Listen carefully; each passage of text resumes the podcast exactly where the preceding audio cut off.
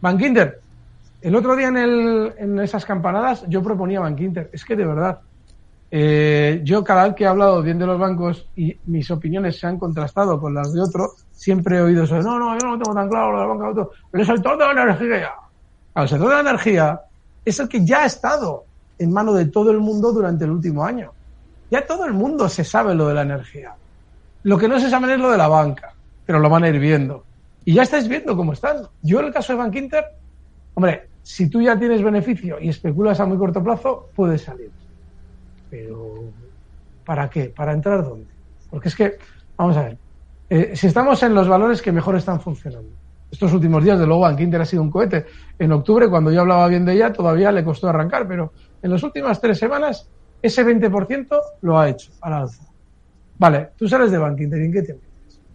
¿Qué hay en el mercado? Hombre, te puedes meter en Louis Vuitton, por ejemplo, para tener también otro valor en cartera.